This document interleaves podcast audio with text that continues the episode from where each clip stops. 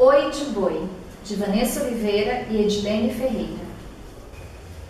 Quando chega o mês de junho, o Brasil se ilumina de estrelas e se enche de cores. É o mês de São João e tem festa para todo lado. Todo santo participa. Tem balão, fogueira, dança, brincadeira, músicas e um monte de comida gostosa. São João tem um boi todo enfeitado de fitas e lantejoulas. Um boi muito especial e bonito ele é a alegria de todos na festa. Ele dança a noite toda e bumba até o sol raiar. Na festa brinca quem quiser: vaqueiros, índios, caboclos, boinhas, casubás, sereias e encantados. Num desses cantos do Brasil, Catirina sonha com essa festa colorida, com esse boizinho dançando e a corda cheia de desejo. Chico, sonhei com um boi tão bonito, queria tanto, tanto comer a língua dele, sabe que desejo de mulher grávida tem que ser satisfeito. Imagina um neném com cara de língua. Saem os dois retirantes procurando o tal do boi. Andam, andam, andam pelos arraiais e nada. Muito magrinho, muito gordinho, muito malhado, muito parado.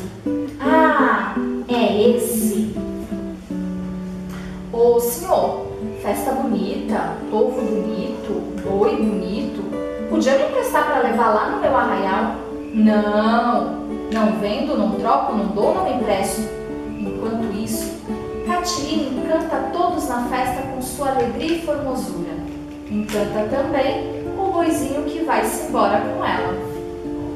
Mas o amo, que não é tão bobo, logo sente falta do boi e se desespera. Todos ficam tristes Vai rapaz, vai vaqueiro, ninguém acha Chico, Catirina e nem boi. Então os índios guerreiros vão para a floresta e encontram o boizinho desmaiado e o Chico entrincheirado. Por fim, Chico e Catirina se arrependem do acontecido quando veem o boizinho desfalecido.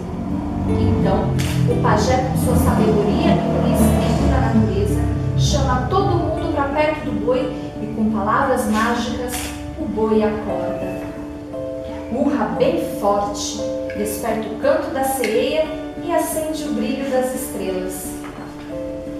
Dança e bumba como nunca a noite toda e desaparece no meio dos lençóis, onde dizem tem um reino encantado escondido.